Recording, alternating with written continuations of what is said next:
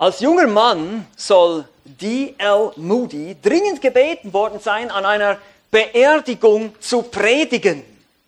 Er ging ganz schnell durch alle vier Evangelien durch, um eine Beerdigungsansprache von Jesus zu finden.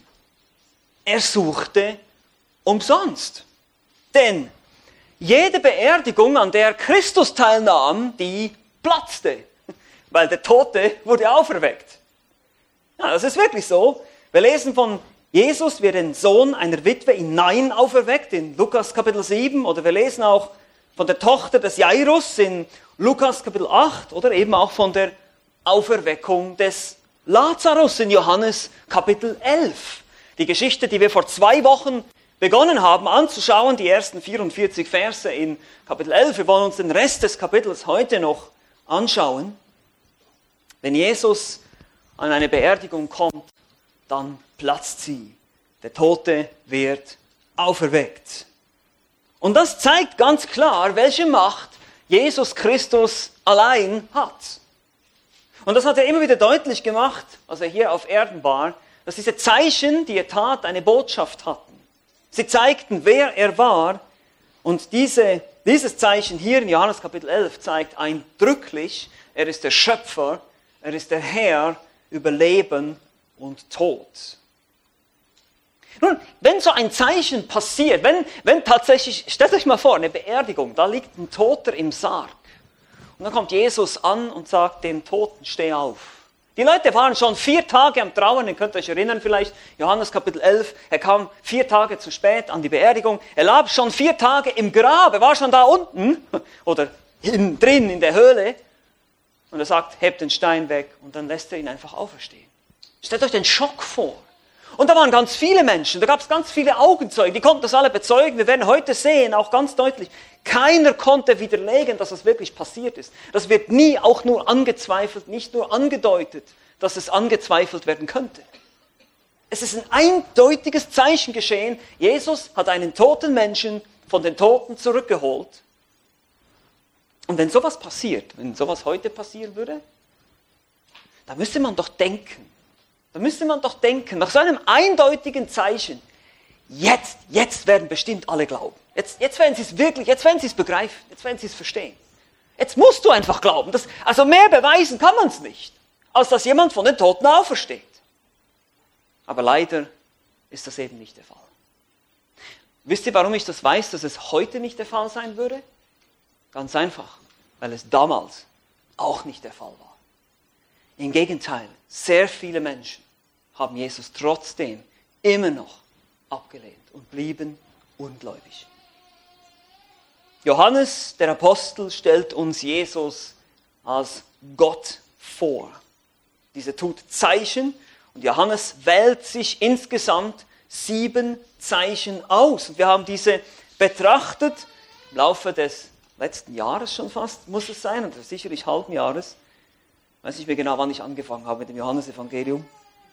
Die sollen seine Leser dazu ermutigen, zu glauben, damit sie durch diesen Glauben leben haben. Aber ihr seht schon, die, die Voraussetzung ist, die Zeichen müssen geglaubt werden. Es muss geglaubt werden, sonst hat man kein Leben. Wir haben die Verwandlung von Wasser in Wein gesehen, Johannes 2. Die Heilung des Sohnes eines königlichen Beamten, Kapitel 4.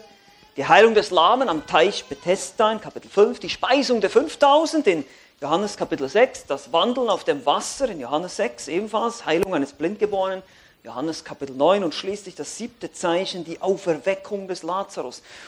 Und Jesus macht hier deutlich mit diesem letzten Zeichen, dass er nicht nur die Macht hat, innerhalb dieser Schöpfung Dinge zu wirken, dass er eben Substanzen verändern kann, dass er Krankheiten heilen kann, dass er Nahrung vermehren kann, Brot geben kann, physikalische Gesetze außer Kraft setzen kann, indem er auf dem Wasser wandelt.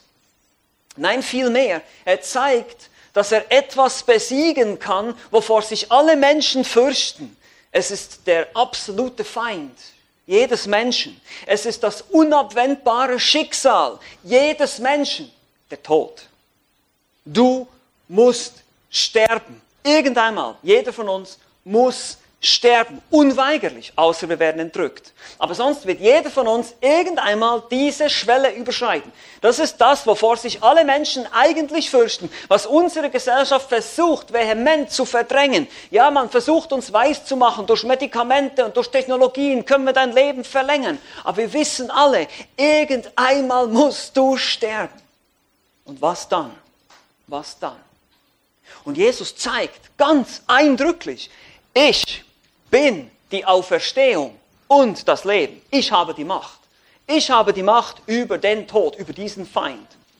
Letztlich auch über die Sünde, die das Ganze eigentlich, den ganzen Schlamassel in die Welt gebracht hat. Und das ist eindeutig, das wird hier ganz deutlich gemacht. In Johannes Kapitel 11, wir haben das vor zwei Wochen gemeinsam angeschaut, wir können es jetzt nicht alles nochmal durchgehen. Zeitlich befinden wir uns irgendwo zwischen Dezember und April 30 nach Christus. Wir erinnern uns, Kapitel 10 haben wir vom Fest der Tempelweihe gehört, das Lichterfest Chanukka, welches ungefähr um die heutige Weihnachtszeit herum stattfindet. Es ist kein alttestamentliches Fest, es, es entstand in der zwischentestamentlichen Zeit. Und so fand die Auferweckung des Lazarus wohl kurz danach statt, nach diesem Fest. Weil die Jünger wurden immer noch, die hatten immer noch eine lebendige Erinnerung, könnt ihr euch vielleicht auch noch erinnern, als Jesus gesagt hat, so jetzt gehen wir zurück nach Judäa, sie waren ja oben in der Gegend Bethania, irgendwo östlich des Jordans, sie kamen runter wieder, willst du jetzt wirklich wieder darunter in die Gegend gehen, wo diese ganzen religiösen Leute sind, die dich alle steinigen wollen? Die konnten sich noch erinnern, was da alles passiert ist. Und der nächste Hinweis, den wir dann sehen, ist das Passa, in Kapitel 11, Vers 55. Also Johannes macht hier dann auch wieder einen Zeitsprung in, in diesem Text. Er beschreibt uns diese verschiedenen Reaktionen und dann auch noch bis hin zum letzten Passa. Und so kommen wir langsam aber sicher zu diesem Höhepunkt der ganzen Heilsgeschichte, wo das alles hingeht, zum Kreuz. Aber da sind wir noch nicht. Hm. Da sind wir noch nicht. Wir wollen zurück zum Thema kommen. Die Menschen haben ein eindeutiges Zeichen gesehen. Manche selber, anderen wurde es berichtet. Aber es ist unwiderlegbar. Wie schon gesagt, das ist eine sehr wichtige Beobachtung, die wir machen können hier. Was sind die Konsequenzen? Was sind sozusagen die, die Früchte dieses Ereignisses? Was hat es bewirkt? Das wollen wir uns heute anschauen gemeinsam. Deshalb das Thema eindeutiges Zeichen und unterschiedliche Früchte. Ich nenne es einfach mal Früchte. Man kann auch Reaktionen sagen, aber Früchte, was kommt dabei raus? Was ist dabei geschehen? In Johannes Kapitel 11, die Verse 45 bis 57. Lass uns diese Verse mal gemeinsam lesen. Johannes Kapitel 11, ab Vers 45. Viele nun von den Juden, die zu Maria gekommen waren und sahen, was Jesus getan hatte, glaubten an ihn. Etliche aber von ihnen gingen zu den Pharisäern und sagten ihnen, was Jesus getan hatte. Da versammelten die obersten Priester und die Pharisäer den Hohen Rat und sprachen, was sollen wir tun? Denn dieser Mensch tut viele Zeichen. Wenn wir ihn so fortfahren lassen, werden alle an ihn glauben und dann kommen die Römer und nehmen uns das Land und das Volk weg. Einer aber von ihnen, Kaiaphas, der in jenem Jahr Hohepriester war, sprach zu ihnen, ihr erkennt überhaupt nichts und ihr bedenkt nicht, dass es für uns besser ist, dass ein Mensch für das Volk stirbt, als dass das ganze Volk zugrunde geht. Dies redete aber nicht aus sich selbst, sondern weil er in jenem Jahr hoher Priester war, weissagte er, denn Jesus sollte für das Volk sterben. Und nicht für das Volk allein, sondern auch um die zerstreuten Kinder Gottes in eins zusammenzubringen.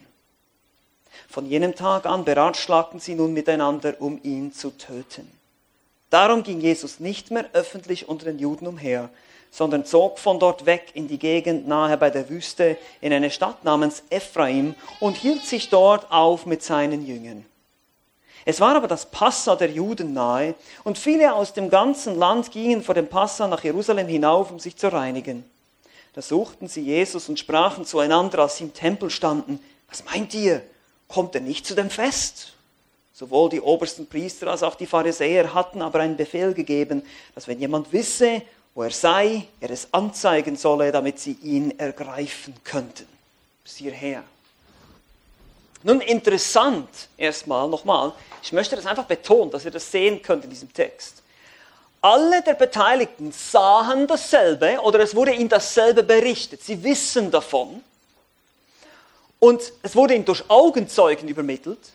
Aber niemand in diesem Abschnitt leugnet die Tatsache, dass Lazarus von den Toten auferstanden sei.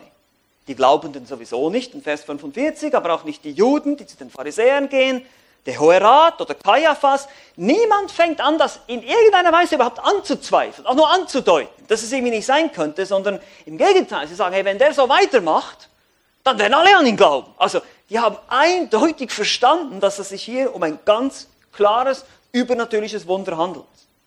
Niemand streitet das ab. Später wollen die obersten Priester Lazarus sogar ermorden. Das werden wir in Kapitel 12 sehen, in Versen 10 bis 11. Weil er der lebendige Beweis ist natürlich dafür, was Jesus getan hat. Mit keinem Wort geben sie Zweifel an dem Ereignis zu erkennen. Das ist immer wichtig festzuhalten. Die Reaktionen, die Früchte hingegen, die das Ereignis hervorbrachte, waren trotzdem, trotz allem, sehr, sehr unterschiedlich. Hm, warum wohl? Warum wohl? Nun, der Grund ist, weil sie offensichtlich unterschiedliche Einstellungen oder Voreingenommenheiten hatten. Das Zeichen allein reicht nicht aus. Es muss geglaubt werden. Es, man muss bereit sein zu glauben, dass Jesus wirklich der ist. Und dann kann man erkennen.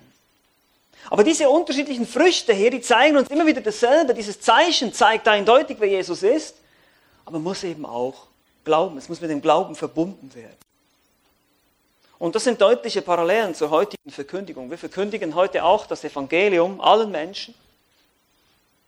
Und es ist eindeutig, es gibt eigentlich keinen Zweifel, weder an der Wahrheit der Bibel, noch an der Wahrheit dieser Berichte, noch an der Wahrheit der Wunder, die Jesus getan hat. Man kann, das, man kann das alles historisch nachweisen. Es gibt weiß, weiß ich was alles für archäologische Funde. Wie gesagt, ich war gerade zwei Wochen in Griechenland. Ich habe mir das alles angeschaut. Die Städte, Philippi, Thessaloniki und so weiter. Man hat diese Dinge alle gefunden. Die Namen, die Inschriften. Es ist alles, es ist eindeutig. Und doch glauben so wenige. Und das Problem ist, dass der Mensch, es geht nicht darum, dass der Mensch nicht glauben kann, sondern dass er nicht will. Das Problem ist unsere eigene Sünde. Wir wollen einfach nicht. Und wir werden das hier auch sehen. In diesem, in diesem Text sehen wir auch teilweise, kriegen wir Einblicke in die Motive der Menschen, warum sie eben nicht glauben wollen, warum sie sagen, er tut eindeutige Zeichen, es ist unwiderlegbar, aber wir können ihn nicht weiter, es geht trotzdem nicht. Wir können das trotzdem nicht zulassen. Versteht ihr das? Das ist wie, bei uns manchmal. Es ist eigentlich ganz klar, was die Bibel sagt, aber also die, die, Implikation für mein Leben wären Punkt, Punkt, Punkt. Und deshalb, nee, nee, nee, nee, nee. Also auch als Christ können wir das leider oft tun. Wir wissen ganz genau, was die Schrift sagt, was die Schrift von uns erwartet, aber dann, äh, aber das würde ja bedeuten, meine Freunde, und was denken dann die, und was denkt dann mein Arbeitgeber, und äh, und äh, und da kommen all diese Dinge. Und genauso ähnlich ist es hier auch bei den Menschen. Lasst uns das mal gemeinsam anschauen. Okay? Das ist ganz spannend. Also, wir sehen hier diese verschiedenen Früchte. Ein eindeutiges Zeichen, unterschiedliche Früchte. Nun, die erste Frucht sind Glaubende. Glaubende. Vers 45. Viele nun von den Juden, die zu Maria gekommen waren und sahen, was Jesus getan hatte, glaubten an ihn. Warum hier noch Maria speziell erwähnt wird, ist unklar. Vielleicht hatte sie mehr Bekannte oder war die emotionalere von beiden. Martha und Maria hatten ja beide äh, Trauer und brauchte mehr Trost. Man weiß es nicht ganz genau. Viele von den Trauergästen, man sieht hier, die Leute, die da waren, die Augenzeugen waren, die wurden gläubig, wohl auch von den professionellen Wegklagern, von denen wir gehört haben, die sahen und sie glaubten. Und das ist letztlich die Reaktion, die wir uns wünschen, ist es nicht so? Die man sich eigentlich wünscht. Es ist ja auch die Absicht des Johannes mit seinem gesamten Evangelium. Er sagt, wie gesagt, in Johannes 20, Vers 30 heißt es, diese Zeichen aber sind geschrieben, damit ihr glaubt, dass Jesus der Christus, der Sohn Gottes ist und dass er in seinem Glauben oder in dem Glauben an ihn ewiges Leben hat. Letztlich ist das sein Ziel, das ist seine Absicht. Aber wie schon gesagt, diese, das ist die einzige positive Reaktion, die wir hier sehen, in Vers 45. Und dann, wie so oft, bei den meisten ist es eben nicht so erfreulich. Und hier wird es jetzt interessant, es gibt uns so ein bisschen einen Einblick auch in gewisse Motive und man könnte so eine kleine Charakterstudie machen. Also wir haben die Glaubenden, das ist die erste Gruppe hier, die erste Frucht. Die zweite Frucht, die nenne ich jetzt mal die, die Petzer. Ja, Vers 46. Die Petzer. Etliche aber von ihnen gingen zu den Pharisäern und sagten ihnen, was Jesus getan hatte. Nun, das sind erst einmal Leute, die ihren Mund einfach nicht halten können, die immer mal gleich mal alles weitererzählen müssen. Das ist ja grundsätzlich nicht schlecht, wenn sie wirklich, man könnte jetzt auch denken, na ja, die gehen doch sicher dahin und erzählen dann von den, den Pharisäern, aber das ist unwahrscheinlich. Es ist eher wahrscheinlich, dass diese Leute nicht glaubten, sondern vielleicht unentschlossen waren, vielleicht entsetzt waren, vielleicht sympathisierten sogar mit den Pharisäern einige, das kann auch gut sein, man weiß es nicht, der Text sagt uns nichts dazu. Aber wenn sie tatsächlich geglaubt hätten, wären sie wohl bei Jesus geblieben. Es wussten ja schon alle zu dem Zeitpunkt, was die Pharisäer grundsätzlich dachten über Jesus.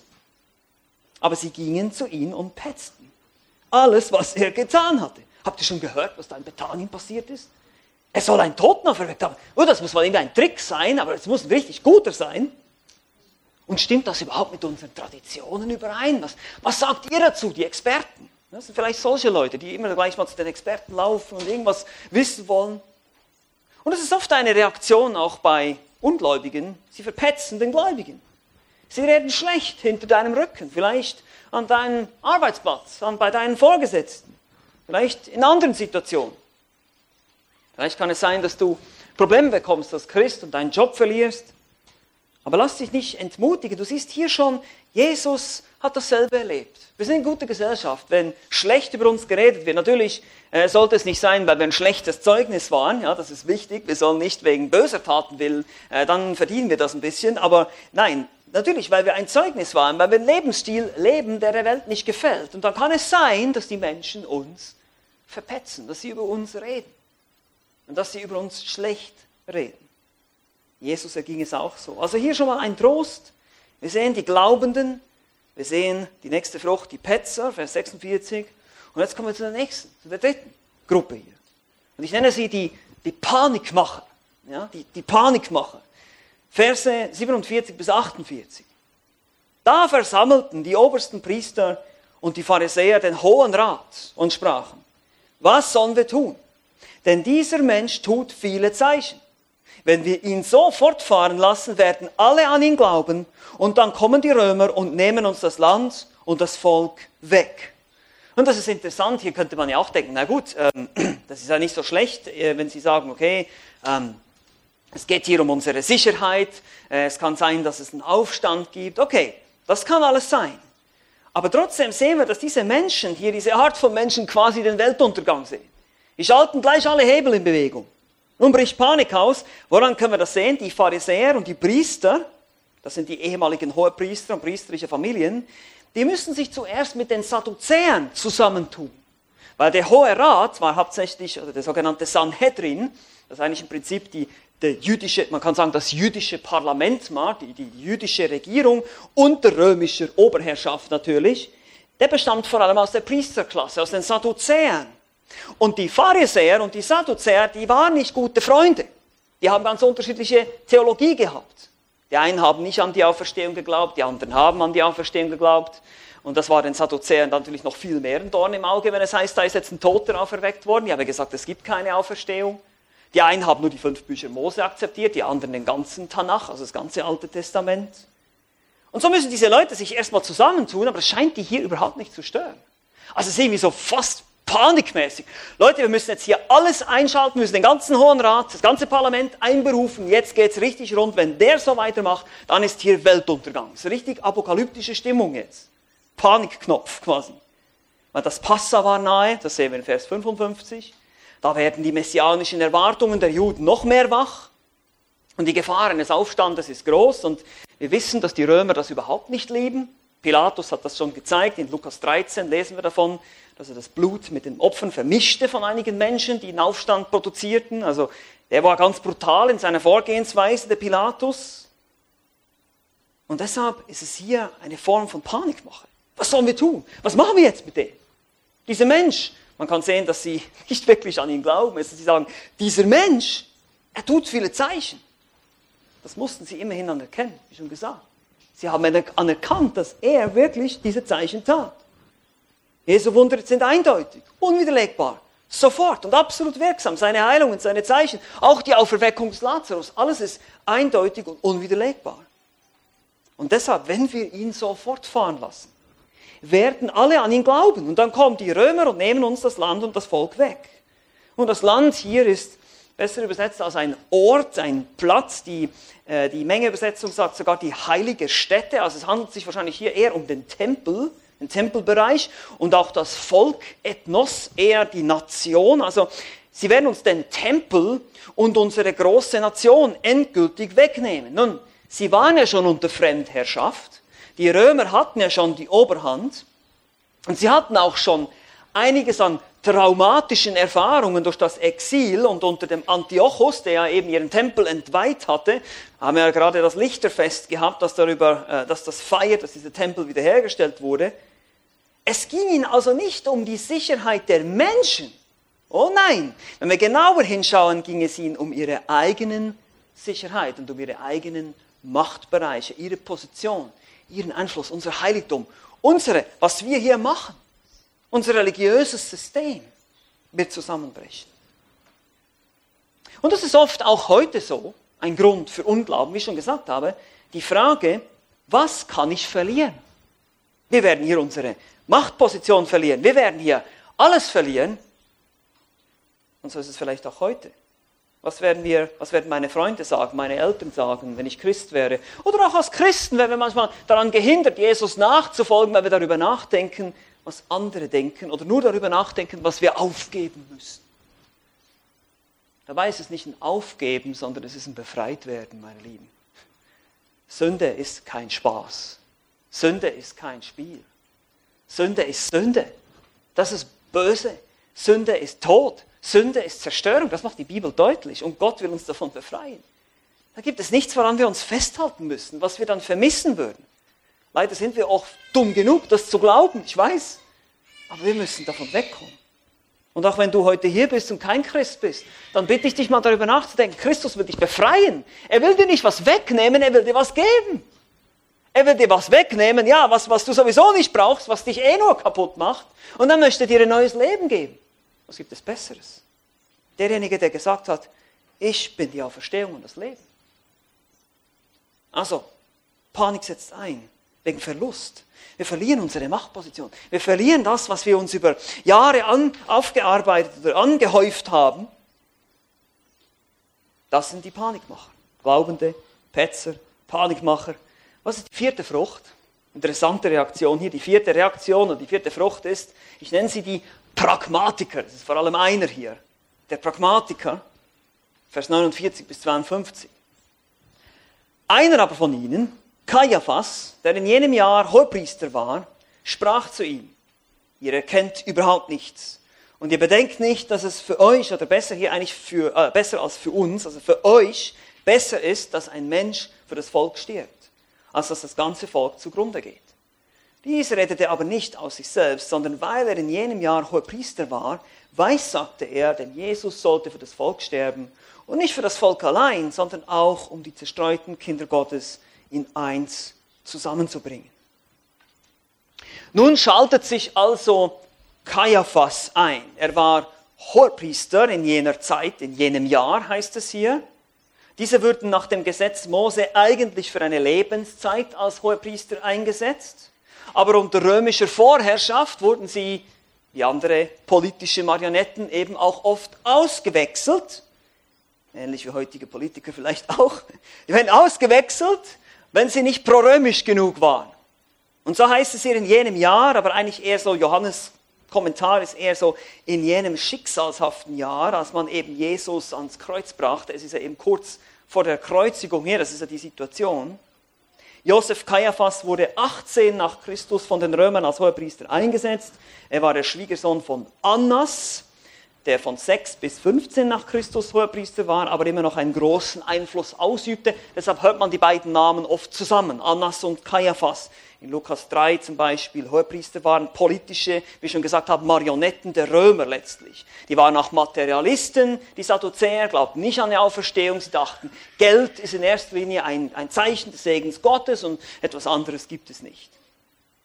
Und tatsächlich auch Josephus, der Geschichtsschreiber, beschreibt die Sadduzäer, zu denen die meisten Priester eben gehörten, auch als wild und barbarisch. Es waren wirklich machthungrige, materialistische Despoten. Also seht ihr, diese Dinge sind alle nicht neu, was wir heute beklagen über unsere Regierungen oder über unsere Politiker oder wie auch immer wir manchmal denken mögen. Auch diese Dinge, es gab schon immer Tyrannei, es gab schon immer Krieg. Diese Dinge waren auch damals leider normal. Und immer ging es um Geld, immer ging es um Macht, all diese Dinge sind hier schon gewesen. So überrascht diese harte Ansage nicht. Er sagt, ihr erkennt überhaupt nichts. Eigentlich müsste man diesen, diese Aussage so übersetzen, ihr habt keinen blassen Dunst. Ja, so richtig hart geht er rein. Präsentiert er ihnen sehr eine pragmatische Lösung des Problems. Ihr habt keine Ahnung, ich sage euch jetzt, was die Lösung ist. Natürlich, als wäre es die einzige. Keine Option, so wie das ein guter Manipulator eben macht ich habe hier das Sagen, meine Lösung ist die beste Lösung, my way is the highway. Ja, das ist die Idee hier. Und dann bedenkt ihr nicht, dass es für euch, und das ist so ein bisschen schleimig hier, ja, dass es für euch, für euch zum Vorteil wäre, deshalb gibt es hier eine Textvariante, in manchen sagen es uns, aber eigentlich steht hier euch, äh, dass es für euch besser wäre, zu eurem Vorteil wäre, wenn wir das so lösen. Was soll denn besser sein? Nun, es ist relativ einfach. Entweder er oder wir. Es gibt keine andere Lösung, oder? Natürlich gäbe es sicherlich andere Varianten, aber er stellt es halt eben so dar, dass ein Mensch für das Volk stirbt, als dass das ganze Volk zugrunde gehen soll. Wie gesagt, wenn er so weitermacht, dann wird das geschehen und dann werden die Römer kommen und dann seht ihr diese Panikmache, die führt dann eben auch zu diesen pragmatischen Lösungen. Entweder er oder ihr alle. Das sind die Optionen. Und dann fügt Johannes, der Autor, hier eine interessante Bemerkung ein, in Vers 51 bis 52, dies redete er aber nicht aus sich selbst, sondern weil er in jenem Jahr Hohepriester war, weissagte er. Denn Jesus sollte für das Volk sterben und nicht für das Volk allein, sondern auch um die zerstreuten Kinder Gottes in eins zusammenzubringen. Oh, seine Motive waren bestimmt andere. Also ich denke nicht, dass er dachte, er würde jetzt hier prophetisch sprechen. Er dachte an keinen Fall an Gottes Erlösungsplan, das sieht man deutlich im Kontext. Aber indirekt hier, und das ist das Geniale, in Gottes Vorsehung würde er tatsächlich eine prophetische Aussage machen. Das ist ein gutes Beispiel für das Zusammenspiel zwischen Gottes Souveränität und der menschlichen Sünde. Gott benutzt die Sünde des Menschen, um trotzdem etwas Gutes zu wirken. Dieser pragmatische Ansatz von diesem Despoten, von diesem Materialisten hier, von diesem materialistischen Priester, von dieser politischen Marionette der Römer, dieser Vorschlag hier ist letztlich der Heilsplan Gottes. Das war sicherlich nicht seine Absicht, das zu tun, aber indirekt in Gottes Vorsehung hat er hier prophezeit. Weil der sündlose Sohn Gottes würde für die Ungerechten sterben. Tatsächlich würde einer für alle sterben. Nur die Implikationen wären natürlich viel größer als das, was Kaiaphas wahrscheinlich im Kopf hat. Er denkt natürlich nur an seine Machtposition, an seinen wunderschönen Tempel und seine schöne Stadt, die er behalten kann. Aber darum geht es hier nicht.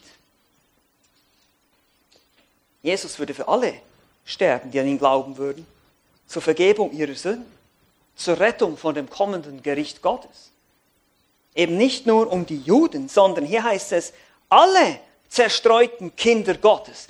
Genial, hier seht ihr das auch schon wieder. Die zerstreuten Kinder Gottes, das sind nicht nur die Juden, das sind alle Menschen, die an Jesus glauben würden. Ihr seht ihn schon wieder in, in Gottes souveränen Plan, in seiner Vorherbestimmung sieht er schon die ganzen Kinder Gottes. Die sind schon Kinder Gottes in seinen Augen, obwohl sie noch gar nicht vom Evangelium gehört haben. Hier, zu dem Zeitpunkt, wo das gesagt wird. Aber er würde alle zerstreuten Kinder Gottes zu sich rufen. Und die würden bald zum Vater gezogen werden und glauben. Aber hier sehen wir eine weitere interessante Reaktion, eben diese, diese pragmatische Reaktion auf ein, im Prinzip eine selbstsüchtige Lösung, wenn man so will. Na, das kann einfach nicht sein und deshalb müssen wir das irgendwie schnell vom Tisch kriegen. Wir müssen das jetzt irgendwie lösen, übers Knie brechen und wischen die Sache vom Tisch. So geht es auch oft, vielleicht in unserem Gespräch mit Ungläubigen. Sie wollen es einfach nicht sehen. Und ihr seht immer wieder, die Motivation ist nicht, ich kann es nicht sehen. Das Zeichen war eindeutig, aber es, wir dürfen das, das geht einfach nicht. Wir müssen irgendwie eine bessere Lösung finden. Und leider ist es dann so, diese unbequeme Wahrheit, die man nicht wahrhaben will, obwohl es so klar und so deutlich vor Augen ist, will man es nicht klar und wahrnehmen, man will es nicht sehen. Man versucht es wegzuerklären, man versucht pragmatische Lösungen zu finden. aber am Ende kann es sogar noch zu Gewalt führen. Und das ist die fünfte Frucht hier. Glaubende Petzer, Panikmacher, Pragmatiker, fünftens, ganz einfach Mörder. Mörder. Vers 53 bis 54 heißt es, von jenem Tag an beratschlagten sie nun miteinander, um ihn zu töten. Darum ging Jesus nicht mehr öffentlich unter den Juden umher, sondern zog von dort weg in die Gegend nahe bei der Wüste, in eine Stadt namens Ephraim und hielt sich dort auf mit seinen Jüngern. Müsst ihr euch das mal vorstellen? Ich meine, und Jesus hat ihm diese Frage immer wieder gestellt, ja, warum wollt ihr mich denn eigentlich töten? Ja, warum denn? Um welches der guten Werke willen, die ich getan haben, äh, habe, wollt ihr mich steinigen, hat er gesagt. Es ist eine gute Frage. Es gibt nämlich keine vernünftige Antwort dafür. Und so ist es auch hier. Sie planten ihn umzubringen aufgrund dieser politischen Lösung, diesen politischen Druck, den sie verspürten, die Angst um ihr, um ihr Gut, um, um ihre Machtbereiche, um ihre Position. Und Jesus muss natürlich davon Wind bekommen haben oder durch seine Allwissenheit oder durch andere Umstände. Der Text sagt uns hier nichts und er zieht sich in die Gegend nahe der Wüste in eine Stadt namens Ephraim zurück. Eine Stadt, die allgemein als Ephron identifiziert wird, 2. Chronik 13, ungefähr 20 Kilometer nordöstlich von Jerusalem. Er zieht sich zurück, einmal mehr. Und das ist leider auch eine Reaktion, die wir vielleicht hier noch nicht so erlebt haben, in unseren Breitengraden aber dass sie vielleicht noch kommen kann. Dass Menschen, wenn sie mit, dem, mit der Wahrheit des Evangeliums konfrontiert werden, mit ihrer eigenen Sünde, mit ihrer eigenen Verlorenheit, dass sie einerseits panisch werden, Angst haben um ihren Besitz, ihre Position oder was immer sie denken zu haben und in der Gefahr stehen, diese Dinge zu verlieren, weil sie so verzweifelt sind und denken, das will ich nicht, bereit sind zu Gewalt. Christen zu töten, wie wir das leider in vielen anderen Ländern sehen. Die gläubige Geschwister von uns verfolgt werden, getötet werden, um ihres Glaubens willen. Und es macht absolut keinen Sinn. Man kann die Christenverfolgung nicht verstehen, wenn man nicht die Bibel versteht. Es macht keinen Sinn. Weil warum sollte man einen Christen töten? Was tut ein Christ? Er ist ein fleißiger Arbeiter, ein guter Bürger, der sich unterordnet. Er ist ein Mensch, der, der liebevoll ist und Nächstenliebe praktiziert. Er ist freigebig. Warum sollte man einen solchen Menschen töten? Es ist ganz einfach. Es gibt nur eine Erklärung. Es ist der Teufel, der dich hasst, weil er deinen Herrn hasst. Und deshalb will er uns töten. Der Teufel, der die Kinder des Teufels, die nichtgläubigen Menschen, die nicht wiedergeborenen Menschen, die unter der Kontrolle des Teufels stehen, die hassen uns, weil wir zu Christus gehören. Es gibt keinen anderen Grund, uns zu hassen. Es gibt wirklich keinen vernünftigen Grund, uns zu hassen. Und deshalb muss man sich manchmal natürlich auch die Frage stellen, wenn wir zu wenig Widerstand erfahren als Christen, vielleicht sind wir nicht deutlich genug. Weil was die Menschen nicht hören wollen, klar, das hört sich alles gut an, Nächstenliebe und Werte und ja, wir sind für christliche Werte und wir wollen dies und jenes und das Gute und wenn möglich reden wir noch von sozialer Gerechtigkeit, das gefällt den Leuten sowieso heute solche Terminologie, aber sobald wir anfangen zu sprechen, über die ewige Hölle, über das ewige Schicksal der Ungläubigen und dass Christus der einzige Weg ist, dass es keinen anderen gibt, uh, dann sieht es plötzlich anders aus. Das ist nicht mehr politisch korrekt. Das ist nicht mehr, das ist nicht mehr so schön. Das will man nicht hören. Und da wird man vielleicht beschimpft oder verlacht oder eben vielleicht eines Tages auch geschlagen oder getötet, wie das vielen anderen auch geschieht. Lasst uns deshalb auch immer wieder für unsere verfolgten Geschwister beten. Lass uns immer wieder daran denken, dass es Geschwister gibt in dieser Welt, die ihren Kopf, deut, also wortwörtlich ihren Kopf hinhalten für den Glauben. Und dass es vielleicht uns auch motiviert, dadurch, dass wir sagen, was, was sind wir bereit zu geben für unseren Herrn? Ja, wir sind oft faul und wir sind oft undiszipliniert, wir sind oft, was weiß ich. Und wir müssen uns auch vielleicht mal Gedanken machen. Stell dir mal vor, die Menschen in anderen Ländern werden getötet für ihren Glauben. Die sind bereit, getötet zu werden für ihren Glauben was bin ich bereit zu geben? Und das sehen wir hier, das Motiv. Wir sehen hier die Reaktion. Sie wollen ihn töten, sie planen es sogar. Aufgrund eines eindeutigen Zeichens, aufgrund eines, einer Totenauferweckung, aufgrund des Wiederbringens einen, eines Toten ins Leben wollen sie ihm das Leben nehmen. Ist doch einfach wirklich eine mega Ironie hier im Grunde genommen.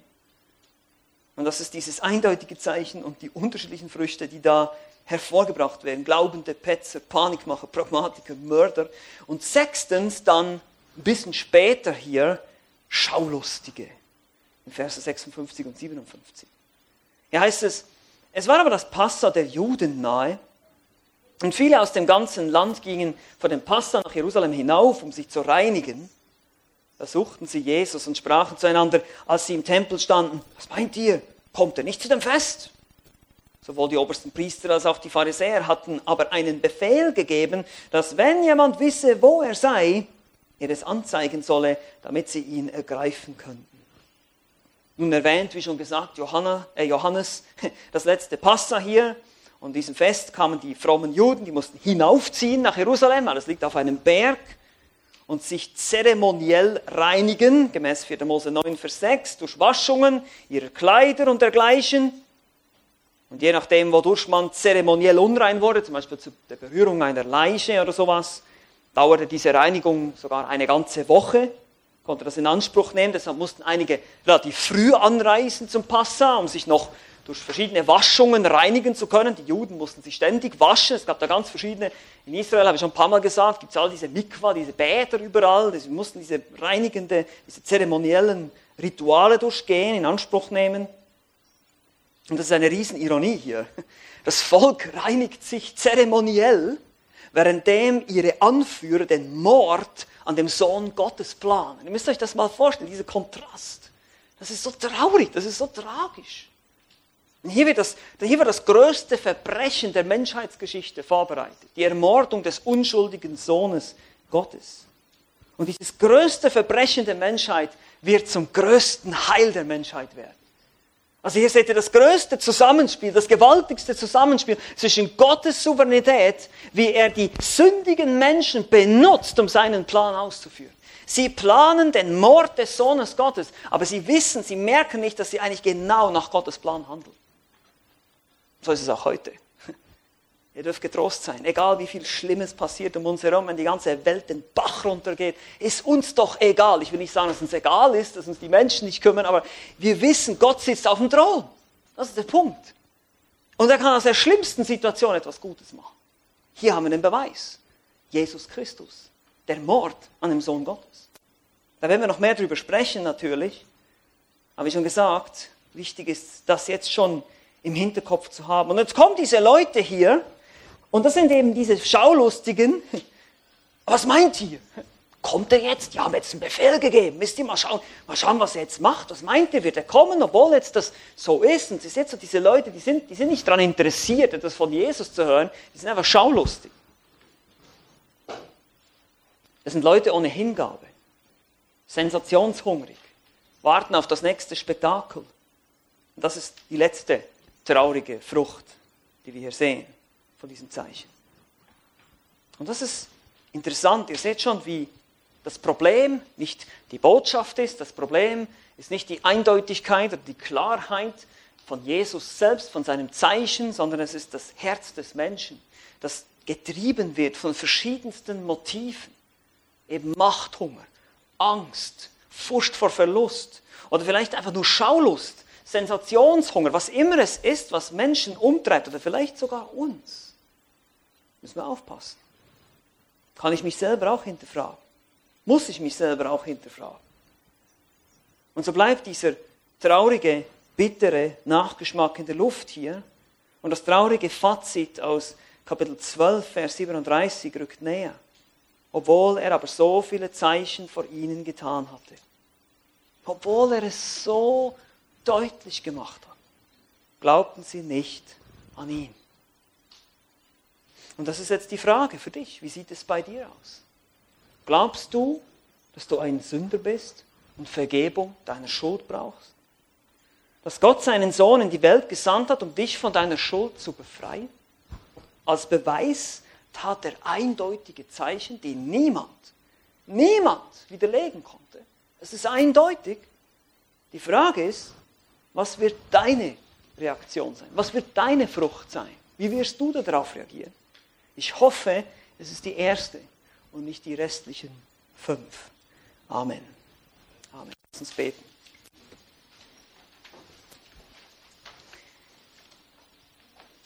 Lieber Vater im Himmel, ich danke dir einfach für dein Wort. Danke, dass wir immer wieder mehr lernen dürfen über uns selbst, über unsere eigenen Herzen, wie oft wir auch selber von falschen Motiven hin und her getrieben sind. Und wir bitten dich einfach, dass du unsere Herzen festigst in deinem Wort, dass wir festbleiben im Glauben, dass wir weiterhin sehen, wie du dich selber bezeugt hast, wie du dich eindeutig in der Weltgeschichte bezeugt hast, deinen Fingerabdruck auf diese Welt hinterlassen hast, sodass es absolut unmöglich ist, das zu leugnen. Und doch gibt es so viele Menschen, die nicht an dich glauben wollen, obwohl du es so deutlich machst. Hilf uns, barmherzig zu sein mit diesen Menschen, hilf uns, ihnen das Evangelium weiterzugeben, in aller Liebe, Demut und auch Geduld. Denn auch wir waren einst solche, die in die Irre gingen und das überhaupt nicht verstanden oder verstehen wollten weil wir eben selber auch unsere Sünde zu sehr lieben oft. Und selbst als Gläubige, als Christen sind wir manchmal in der Lage, unsere Sünde zu sehr zu lieben oder auch abgehalten zu werden von der Nachfolge, weil wir denken, wir würden etwas verlieren oder verpassen. Befreie uns von dieser Lüge. Hilf uns zu erkennen, dass du die Auferstehung und das Leben bist, dass in dir alle Erfüllung ist, in dir allein. Dir geben wir die Ehre in Jesu Namen. Amen.